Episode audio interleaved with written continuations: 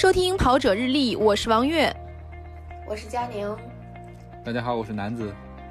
呃，我是冯明晶。再次欢迎老冯来到《跑者日历》做客。我们今天聊的话题是减肥。那其实今天在节目里的这个人，我们现在的状态呢，应该都不算是不算是胖子，但是每个人都因为各种各样的原因，就是在现在还是在减肥。这个其中老冯应该最狠哈，中学就开始减肥了。那先让他来说一说自己的减肥经历。嗯，估计这个事儿我们得减一辈子吧。减肥是一个对长期的过程，终生事业。减不减得成，减不减得成那是另一回事儿但是把减减肥挂嘴边上这个事儿，可能是一辈子的事业。我是这样，我呢，小学、初中都特别胖。你们猜猜我初中时候多少斤吧？我就跟你说，我初中的时候已经不照不拍照片了，已经不照相了，没有证据，装不下。那你可以用超广角啊。一百七。再猜，快了，快了，一百八。一百八。再猜，快了啊！天哪，还快了，都加十了，不会到两百吧？还是快了，两百有两百，不太可能吧？一百九。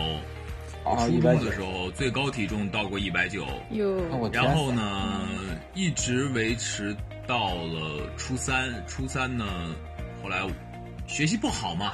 呃，上次我上一期我们说我们学习不好，然后我又又胖，说那怎么办？想考，哎，对，考个学表演的专业吧。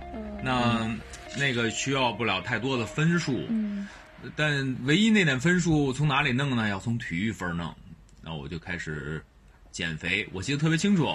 然后我跟我妈妈吃了一顿自助餐，从那天我下定决心开始减肥。那个时候，那个时候有有一个理论叫不吃主食，那个时候叫不吃。那么早就不吃主食了？那个时候不是，对，那个时候那个那个时候讲的是不吃主食，但是他没说是什么什么理论，就是说不吃主食就能瘦。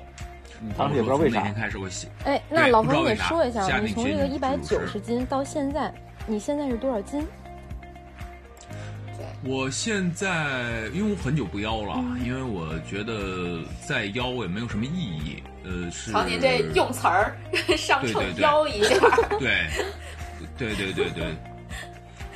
因为因为这个东西啊，今天涨明天跌，就是你知道你做对的事情，你就不会有什么太大。说一个大概齐的体重，就让大家让听众朋友对比一下，因为他们不认识你嘛。嗯。我我现在一直维持的体重是七十二三左右，公斤啊，公斤，嗯，呃，公斤公斤，呃，身高是一米七五，嗯，听着好像也不瘦哈，对，听着好像也不瘦，但是，但是，这个，对，这个不能拿胖瘦来定义一个这个人的那个啥啊。对这个，这确实得得泼一点老冯的照片，才能说明这个就是七十公斤的这个体重，但是看看照片身上基本上都是肌肉啊，有点健身教练的那种感觉。嗯，来接着说。还是那句话，虽然是中年，但是不油腻。好，我们接着讲我初中时候的事情啊。回到一百九十斤啊。后来从那天开始就开始不吃主食了，但，呃，家里很支持我啊。然后我爸妈每天就给我做点炖的菜。然后那个时候也不怎么敢吃油嘛。我爸说：“你们就天天吃大虾啊，减肥啊啊，生活不错。吃，然后我妈老给我做炖菜，什么羊肉丸子汤啊这种，而且搁点粉丝啊什么这些东西，我爱吃这些东西。粉丝不就这样就这样维持。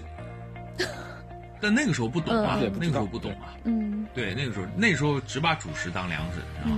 水果偶尔也吃的，然后到一直维持到，呃，初中结束吧，到高中的时候，嗯，后来就一直把体重维持到了，呃，就这一年的时间，我减到了现在这个体重，大概左右。哇，七十公斤也很长时间了，对吧？对。但那时候没现在这么多肌肉哈。但就是就是那时候就是纯减肥，也不怎么就是去做健身啊这方面的事情。就靠吃就瘦下来了。对。哎，那这不吃主食管用啊？当不吃主食当然管用啊，不吃主食当然管用。那次之后，我就开始慢慢的减肥路啊，你知道，就是研究各种减肥方法啊，尝试各种减肥药，这玩意儿。哇！因为因为你开始，你开始学，你你开始学表演了。嗯嗯，这个是这个事儿，它就是一个关系到你今后吃饭饭碗问题的事情啊，所以你必须得好好的去研究它。这主要是你定位，你要比如我定位就演一胖子。永远在电视剧里当一个特型演员，这也挺好，是不是？对对对，正则是是吗？非要走型男路线，那就来给我们分享一下你这个减肥尝试了这么多年的减肥路，这些踩过哪些坑，还有哪些是成功的经验？踩过的坑可多了，但凡你吃过的减肥药、喝过的减肥茶，基本全是坑。哦。这个我赞同，我我我虽然没吃过哈，这个有用。你看怎么说？你说你喝完减肥茶玩命拉肚子，一天拉好几回，然后你瘦下来了，他他也是瘦下来了，脱水，不吃就不行了。你说他是？你说他是不是坑呢？嗯，他也是，就是药不能停呗。是坑，对，而且对身体伤害还很大。对，对，用时间长了肯定是身体不好。我是觉得这些东西在我看来就不靠谱，但是为什么还有这么多人愿意去尝试、愿意去用？我就觉得大家对于减肥的，对，一个是智商税，另外一个我就觉得大家太着急了，因为减肥的话，对，你说胖子也不是一天吃完吃出来的，你减肥也不是一天能。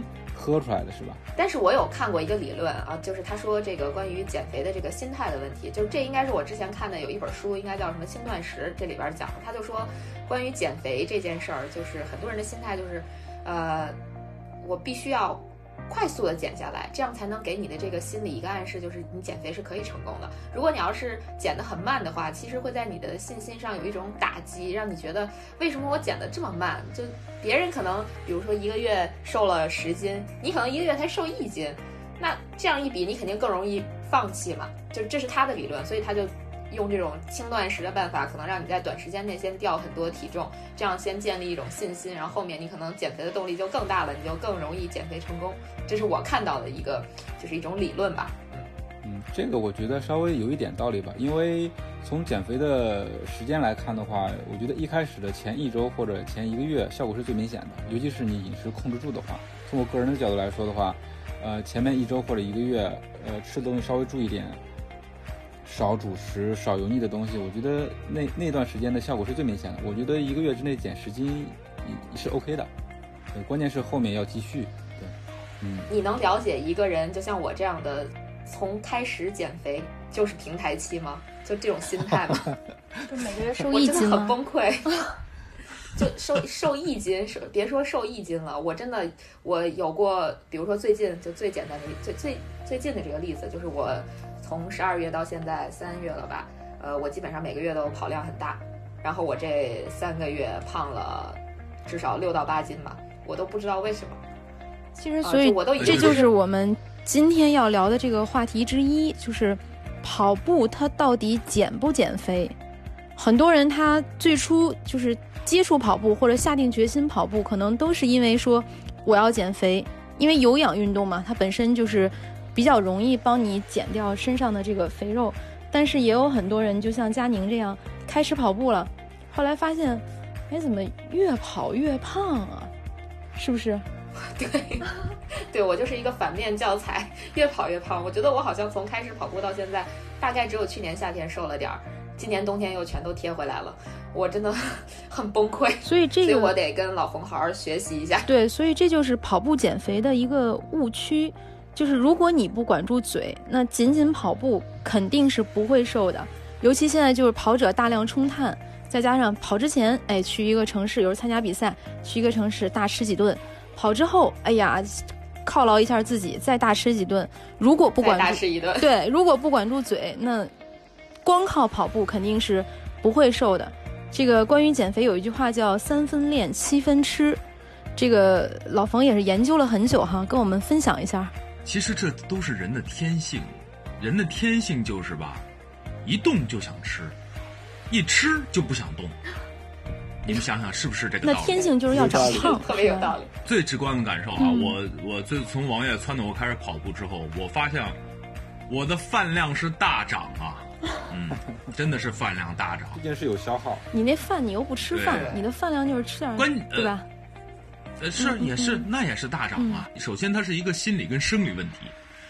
你，我这个每天早上跑了十公里回来之后，我就觉得，嗯，我今天跑了十公里，我很踏实，我可以多吃点儿，犒劳一下自己。对，犒劳一下自己。嗯，叫做补偿心理。对，对但是但是如果你今天没跑那十公里，你就会告诉自己，哎呀，我今儿没跑十公里，别吃了，今儿消耗不够啊，算了，我别吃了。我忍一忍。所以，所以你这么折腾来折腾去吧，其实是一样的。那不一样，你享受了人生的美好啊，你就，对吧？我因为跑步，我就，但你还好，因为你是属于你跑完了，你多吃的那些也是你认为可以吃的食物。那比如像我和佳宁男对子，那我们跑完步，喝瓶啤酒，来块蛋糕，是吧？对，开开包薯片儿，嗯，嗯，烤几个羊串吧，在家。反正现在总结起来就是都是坑，嗯，减肥路上全是坑啊！减肥成功永远是别人家的事儿，对吧？但说说起运动能不能啊？说起运动能不能减肥这个事儿啊，嗯，就是科学理论上来说，其实运动是不能够减肥的。但是呢，抛开抛开量来说，那都是耍流氓。原则上，科学科学上来说啊，说这个减肥的主要的一个，呃，怎么说？时间是你晚上睡觉的时间，嗯，就是你的基础代谢来帮助你减肥。你运动那点量，只不过是杯水车薪。当然了，你要是从天天从早到晚的运动，从早到晚的运动，那是另说着啊。嗯，就不是无时不刻不在动就是。基础代谢，提高你的基础代谢是更重要的。所以有的人怎么吃都不胖，他就是基础代谢高，是不是？对，他基础代谢高，有些人天生的，有些人是比较低的，像我这种就是比较低的，这只能靠自我控制来来达到这种嗯提高基础代谢，然后多多消耗热量，就是管住嘴，迈开腿啊，不变的约不变的定律。那老冯觉得，就是所谓的三分练，七分吃这个事儿是，就是比较靠谱的，对吗？就是咱就说怎么吃吧。他刚才已经说，练这事儿就是，嗯就是除非你一天跑半个马拉松，是吧？嗯、一直不停的练，那那咱们就吃比较容易实现。对于普通人来讲，那老冯说说这个吃怎么吃？怎么吃啊？那首先我们想聊就是这个肉是怎么长起来的。哎呦，那不就是吃的吗？肉啊，就是你身上的肉啊，是怎么长起来的？啊，我是吃长起来的。可是吃，我是吃什么长起来的呢？那这个咱们所有的食物啊，就三种途径：蛋白质、碳水化合物、脂肪。其实这三种途径都能长肉。你吃碳水化合物的话，啊，碳水化合物包括什么呢？呃，糖啊、淀粉呐、水果啊、膳食纤维啊这些，它进入了你的身体里，就会变，它会变成脂肪，它会变成脂，它这种过程叫做脂质新生，它变成脂肪，这个过程叫脂质新生。然后像这个蛋白质呢，吃到你的身体里，然后它也会变成脂肪，它叫糖异生。脂肪到身体里啊，它也会变胖，叫做再脂化反应。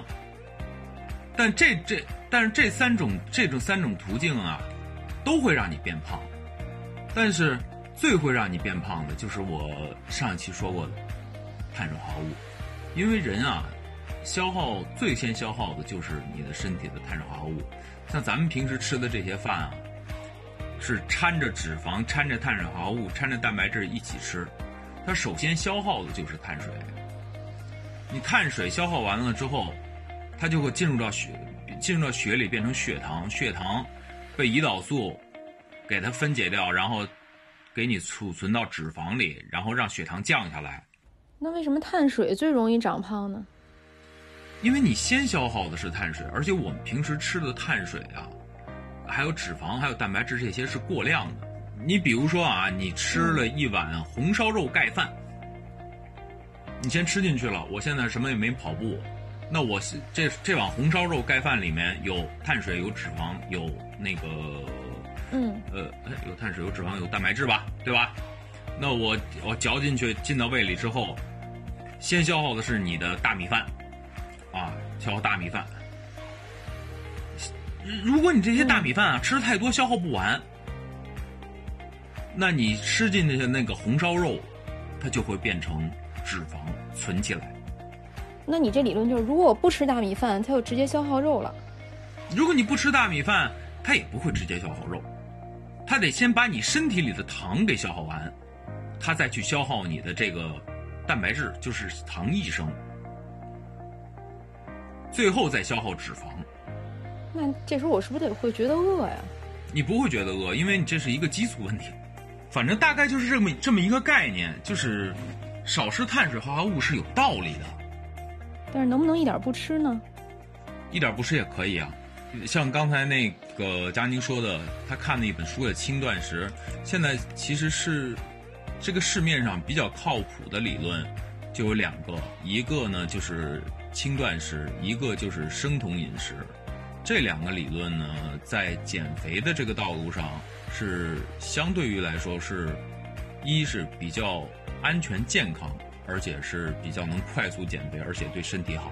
嗯，老冯，我想问个问题，就是我我也听过关于生酮减肥的，就我知道身边很多人都用生酮减肥的这种减肥方式，但是我也听过关于这个生酮减肥的一个算是呃叫什么副作用吧，很多人说生酮减肥。对对对，反面理论，他有人讲说，如果是一直生酮的话，可能会影响智商，或者说影响大脑。这我不知道是不是真的。我吧，一直也不算是一个生酮饮食者，我呢算是一个原始人饮食者。什么叫原始人饮食者呢？就是说，我是除了水果，然后我就是碳碳水不吃，但是我平时在家呢，像炒菜里放那些糖啊。这些我还是正常吃饭，正常吃，就不极端。对我是不是那么极端的这种维持生酮的？嗯，那我是没觉得，就是你自己智商下降了也不知道可能。我，对对对对，我是没觉得，但但是会有会有什么样的反应呢？比如说你断食以后，你会有一种口臭，这是会有一些的。你断食几天之后啊，嗯，你的身体都会。进入到这种生酮状态，不论是你喝不喝油，它最后让身体进入的都是一种这种断食状态。只不过生酮呢叫营养性生酮，就是说比这个断食啊，让你的身体稍微舒服一点，让你饱一点。这个减肥跟这个跟调节内分泌它是一码子事儿，你就把自己当一个糖尿病人来治。就是我所目击的这个老冯的这个饮食习惯啊，现在是早上起来。喝一个防弹咖啡是不是？然后正常的呢？如果如果我们出去吃饭，就是一般来讲呢，他就会选择这个有肉吃，就是基本上都会在吃肉。嗯，主食基本是不碰的，餐后甜品也从来都不吃。但是这个肉的这个量呢是不控制的。反正我我见到啊，这个吃肉吃的还是蛮多。嗯嗯，还有我想问是肉的。肉的种类要控制吗？要选择吗？比如说，呃，猪肉啊，羊肉、牛肉啊，不需要，我不需要，不需要是吗？对，肥肉照吃。你要是以我们我们作为我们作为普通来说，普通人来说，真的不需要。如果作为生酮的饮食来说的话，那他应该是多吃五花肉，少吃牛羊肉，就是多吃肥的，少吃瘦的，这是生酮饮食。对，生酮饮食。就脂肪是排第一位的，蛋白质排第二，碳水排到第三。嗯，对我我理解老冯的意思，就是说，如果是生酮饮食，就比如说生酮，我就是少碳水嘛，对吧？少碳水，我就要多蛋白质跟脂肪。呃，不，对吧？是多脂肪，多中蛋白质，中蛋白质，嗯，少碳水，对，尽量没碳水。嗯嗯，然后我就联想到，为什么一个人会胖？可能我们多吃了肉，对吧？同时碳水也没少吃。所以 只会越来越胖。对啊，这就刚才说的，我们先消耗的是碳水化合物嘛，然后我们消耗蛋白质，最后消耗脂肪。那我们消耗不掉的这些，我们就存到身体里了，就变成你身上的肉肉了。嗯，那我们就把我们我们比如说我们把碳水断掉了，那我们是不是可以去消耗蛋白质跟脂肪？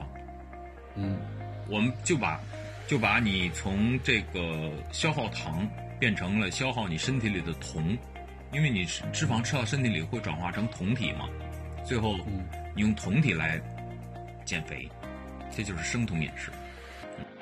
我觉得我也可以尝试，啊因为我觉得我不吃主食 OK，但是不吃肉不行，因为我是个肉食动物，无肉不欢呀。那你可以啊，但是从这个人类最基本的需求，它可能是吃碳水是一个比较开心的状态，是不是？就科学研究表明，啊，确实开心。嗯，对糖跟碳水加在一起是最开心的。对这个我有看过一个理论，就是说，当你吃糖的时候，你的身体会分泌多巴胺，应该是跟吃碳水差不多道理吧？因为糖也是碳水嘛，对吧？就是吃甜的时候会身体会分泌多巴胺，但是如果你跑步呢，你身体分泌的是内啡肽，然后这个内啡肽好像是一种就是重重新产生的这种快感，你你身体的这种快感，但多巴胺它就相当于只是呃持续跟维持。你这身体的这个快感，于是就是说，你分泌多巴胺的时候，你可能还会持续的再吃糖，但是你分泌内啡肽的话，就是一个从从让你的这个身体产生一种新的这种开心，就可能不会呃不会像吃糖那种继续摄入，所以糖可能就是越吃越多，但是呃就内啡肽不会让你怎么说越吃越多吧，就大概是这个意思跑步这些人也是越啊跑越，多。那那可能是另外一种上瘾吧。我还看到过一个理论，说是人为什么喜欢吃甜食，对这个甜食没有抗拒，是因为最原始的时候人吃的东西都很少，对吧？要么就是一些简单的植物，要么就是一些动物。的这个糖从自然界摄取的这个难度是很大的，就是他们碰到这个甜的东西的话，就是特别难得，所以他们吃了这个糖之后就会特别的高兴，特别的开心。嗯，然后慢慢慢慢的，这个对糖的感觉就植入到了我们的基因里头，所以人一吃到糖，一一吃到甜的东西就特别开心。南子，我跟你说，你这个你这个理论啊，我跟你讲，实际上我们坚持的是一个原始人饮食嘛。人类这种进化几万年的这个道路里啊，我们的老祖宗是在几万年的时间是捡果子吃，你知道吧？果子是甜的呀捡果子吃，有糖啊。哎，捡果对果子是甜的，甜甜的是糖，对吧？嗯，但是他能天天捡果子吃吗？就有有几个季节吧，是不是？对，有季节啊。他天天捡果子是捡得着吗？就是说，我们在几万年当中，我们的祖先基本上是饿着的，你知道吧？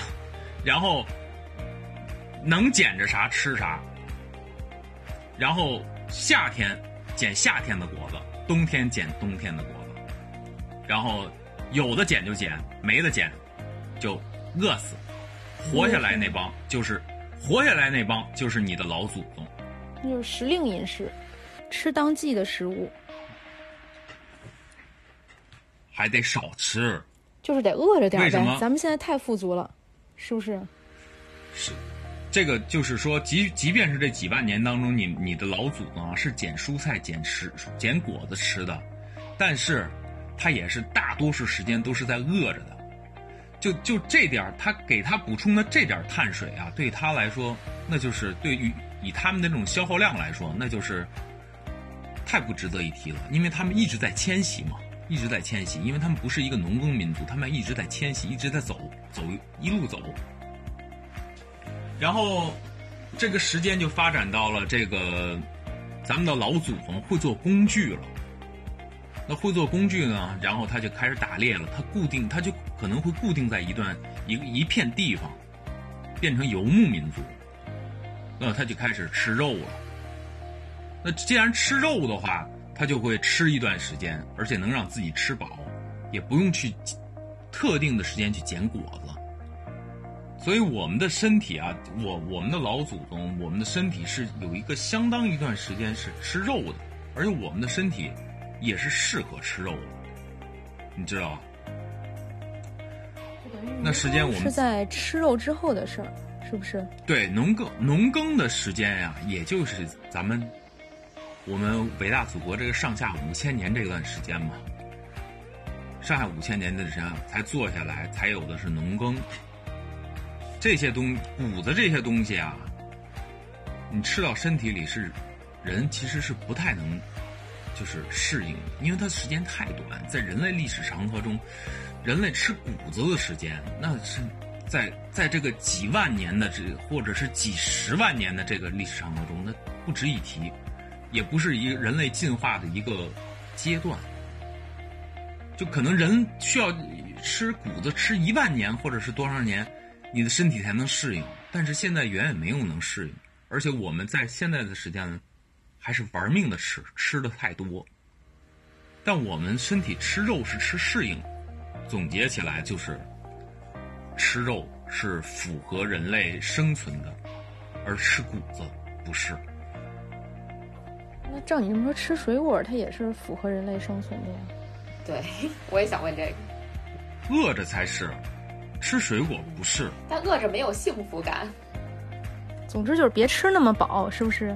对啊，别吃那么那么多。几十万年、几万年前的那些水果也不会像现在这么甜，可能现在一个水果顶那时候十个水果那么甜。对，现在大家那这个水果改良了吗，不知道经过对啊，都为了那个时候的水果是什么水果啊？比如摘一很酸的果子也得吃，那我们总结来，那你们以后冬天吃什么水果？吃肉啊，放弃水果是吧？？是这意思吗？不要吃水果。水果啊，果糖是最害人的。水果的代谢途径啊，跟那个酒精的代谢途径是一样的。你看啊，你们知道那个酒精性脂肪肝吧？嗯，酒精性脂肪肝，但还有非酒精性脂肪肝，对吧？那很多你看很多人啊，也不胖，但是他得了非酒精性脂肪肝，他怎么得的？他是吃水果得的。吃水果吃多了，前两天不是有一新闻嘛，有一个人每天吃两斤水果，然后进医院了。是非酒精性脂肪肝吗？什么原因不知道，后来就是医生反正出来就讲，就说不能这么大量的，因为水果里的这个糖分含量还是很高的。因为很多人可能会忽视，认为水果是一个很健康的，就是我们从小接受的理念，就是每天要吃个水果，是吧？这是一个很健康的生活方式，嗯，但不能过量，嗯嗯我觉得很多人都有这个误区吧。我一开始也是，我觉得少吃点饭，然后多喝点，呃，多吃点水果或者喝点果汁儿。我甚至说是买了一个榨汁机，呃，然后喝了一次之后，然后就就就发现不太对这个事儿，因为，呃，你把水果你直接吃还可以，你把它这个榨成果汁之后，你这个吸收的更快了，啊，本对，身这个是糖含量就高，你榨成汁儿吸收的更快。果汁儿啊，跟可乐其实是一样的，都是垃圾食品。就一杯糖水嘛，是吧？对，但是这因为减肥，应该也丧失了不少这种生活乐趣哈。乐趣因为我，真的是乐趣。嗯，就很多次，我我我跟老肥老冯在一块儿下午茶，这个冯哥点一杯咖啡，黑咖啡什么都不加，我在这儿是吧，可以喝个奶茶，哎，吃块甜品，感觉感觉心情很愉悦。看电影的时候，这个薯片儿、芒果干儿是吧，都是垃圾食品，但吃完以后确实心情很愉悦。包括这个喝点小酒，朋友聚会的时候，哎，喝点酒，对酒是不是老冯也不喝？我是能不吃就不吃，能不喝就不喝。饿着你真的很原始，真的非常原始。对，特别的自律。对特别自律，所以减肥这个也是靠意志力吧。对有些我也觉得减肥减一段减一段时间之后，然后就开始重新的吃吃啊、喝喝啊，之前的一些减肥成果全都白费了。没错，我就是这种。但但你获得了很多生活乐趣啊，对不对？减肥之前得先给自己洗脑。不知道今天老婆给我洗脑够不够？开始下一轮减就是。要告诉嗯告诉自己啊，糖不是什么好东西，糖是毒品，嗯，糖不好，不要吃粮食，不要吃水果，那个东西有毒，不要哦，吃，不要吃。天哪天天跟你天每天给心你自己理暗示念一遍，你知道？天天心理暗示。对对对，对，肉是好东西，油老冯是不错的中间有动摇过吗？对，我也想问，呃，刚开始维持这种饮食的时候啊，我不瞒你们说啊，我走到有一个披萨饼店，嗯，那个大玻璃，我看人吃披萨饼，哎，我我都走不动道儿，真的我都走不动道儿。然后，哎呦，这口水往下流。现在就不会了，现在就别人再当着我面吃什么，我都会觉得就完全无动于衷吗？嗯，就一点波澜都不会起吗？对，我就想过一点儿都有啊，有吗？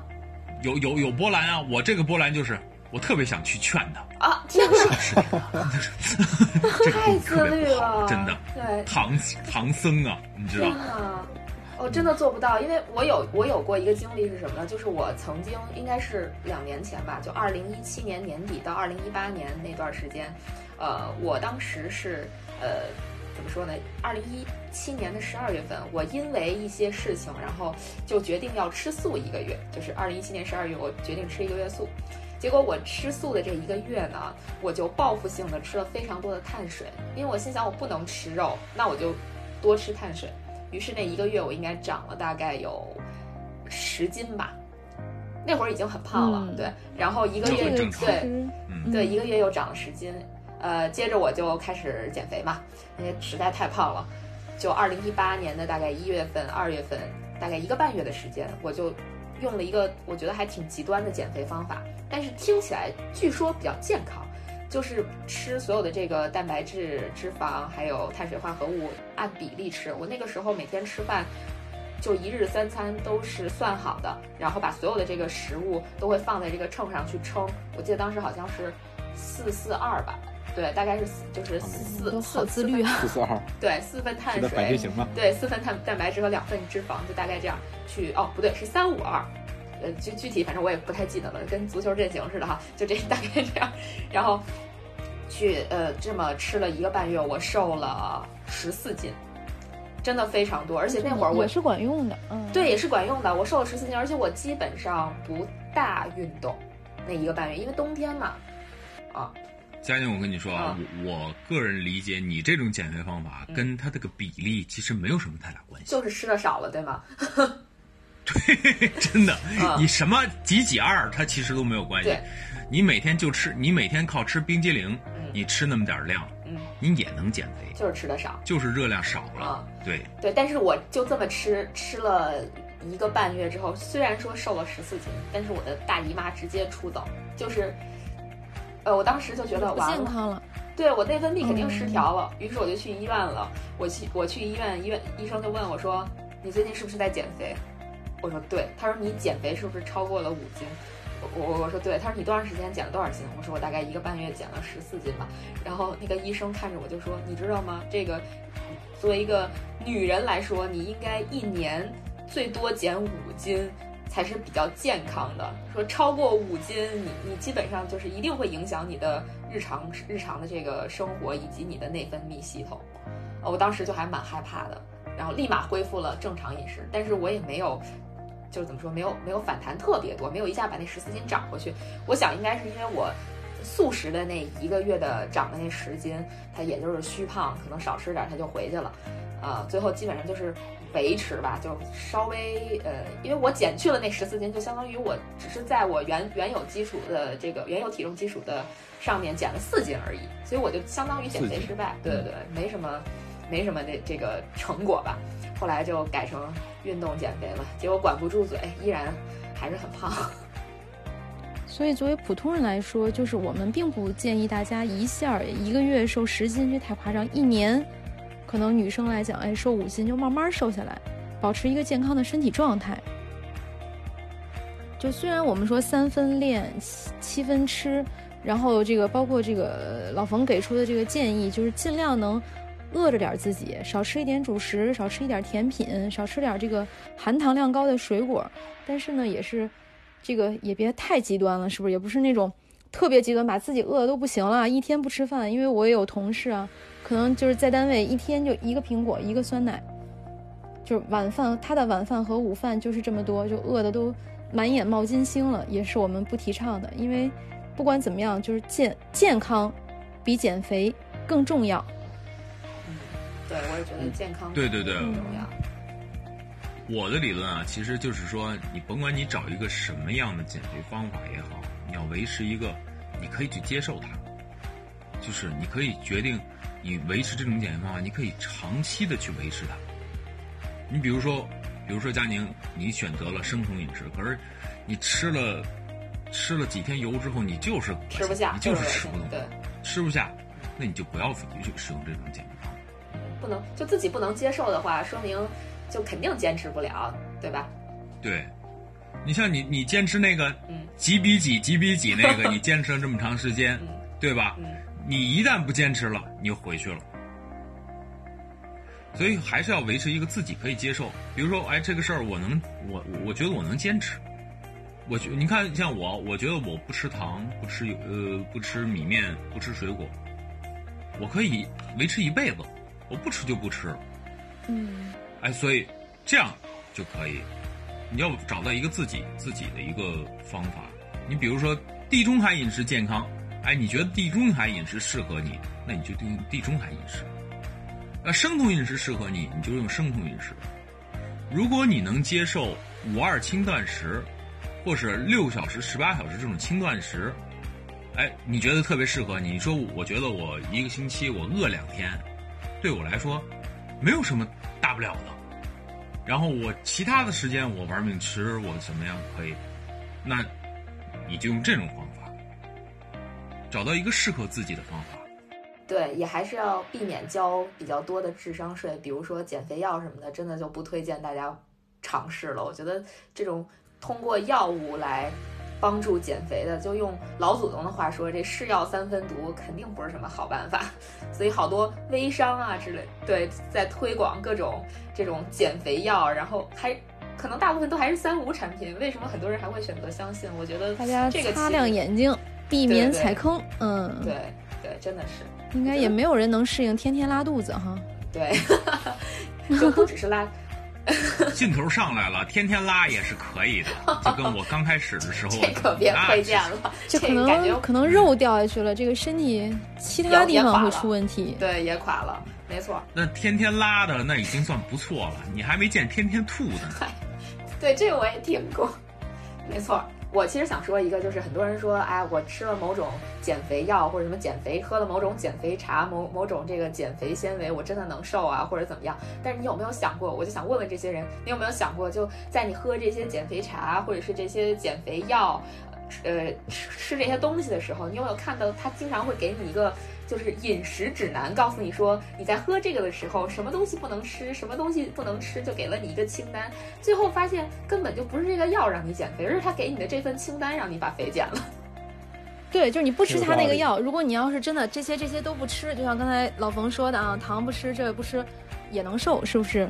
对啊，就是所以这可能、嗯对很多减肥药或者说减肥茶的智商智商税就在这里，就你完全可以不吃他那个药，你按他食谱来就好了。所以减肥还得靠自己哈，靠自律。对，我觉得自律的成分比较高。对，就像老冯说的，找到一个合适自己的一个减肥方式，能坚持下去的。其实可能我们看来，老冯是特别自律，但是从老冯老冯自自己的角度来说，那就是日常，对习惯，对吧？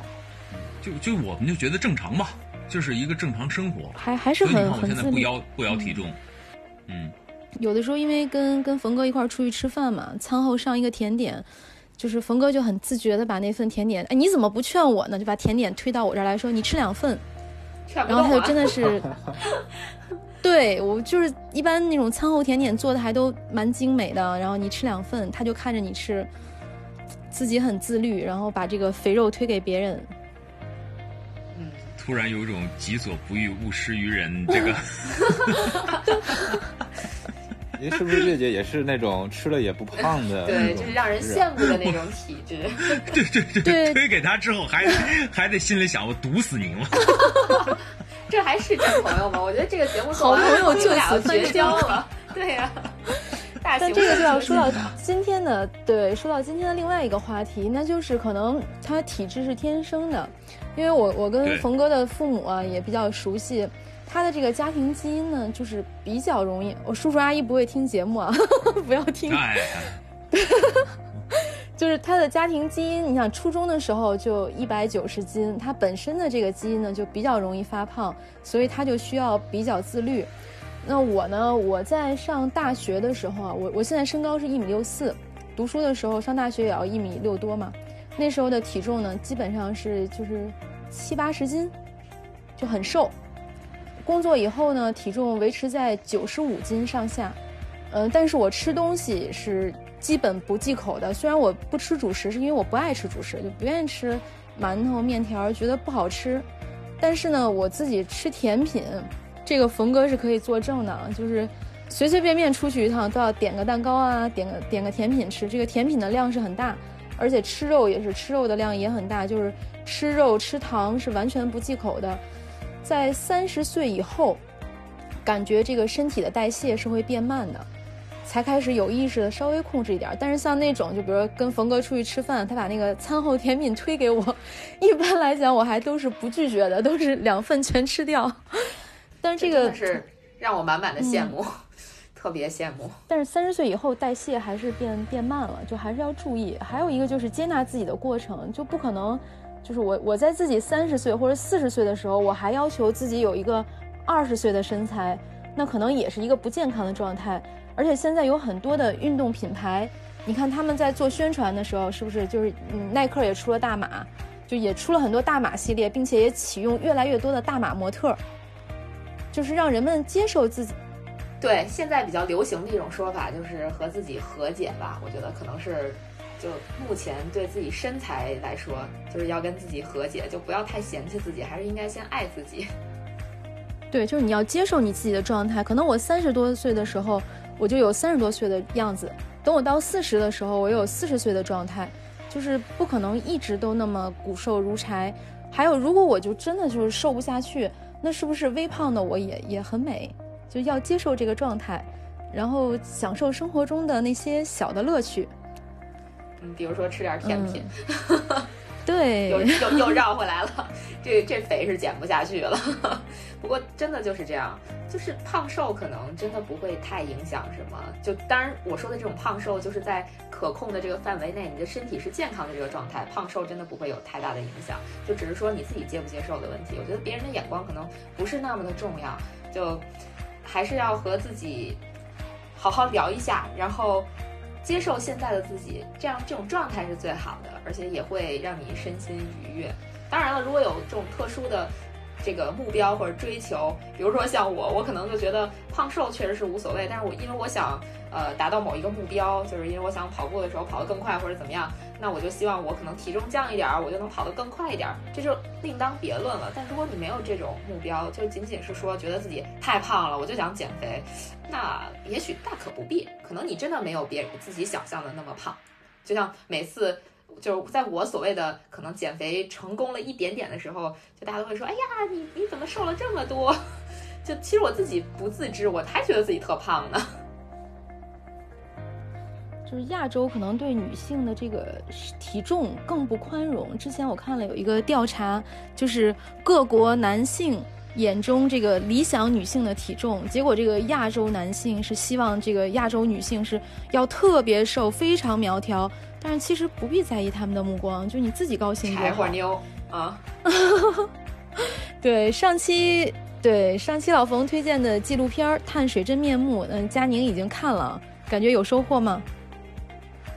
这么快就看了啊？对，因为我我最近都在关注很多纪录片儿，我刚好就找到了，然后就刚才复习了一下，就觉得这个这个纪录片儿挺有意思啊，纪录片儿拍的挺好玩的，而且 BBC 的这这个纪录片儿应该是 BBC 拍的对吧？BBC 那个对对对，它叫什么碳水的真相，还有什么碳水真面目，它有各种译名，呃，腾讯视频就可以看。然后我看完之后，我就觉得那是不是最简单的就是我把这个食物，就比如说碳水什么的。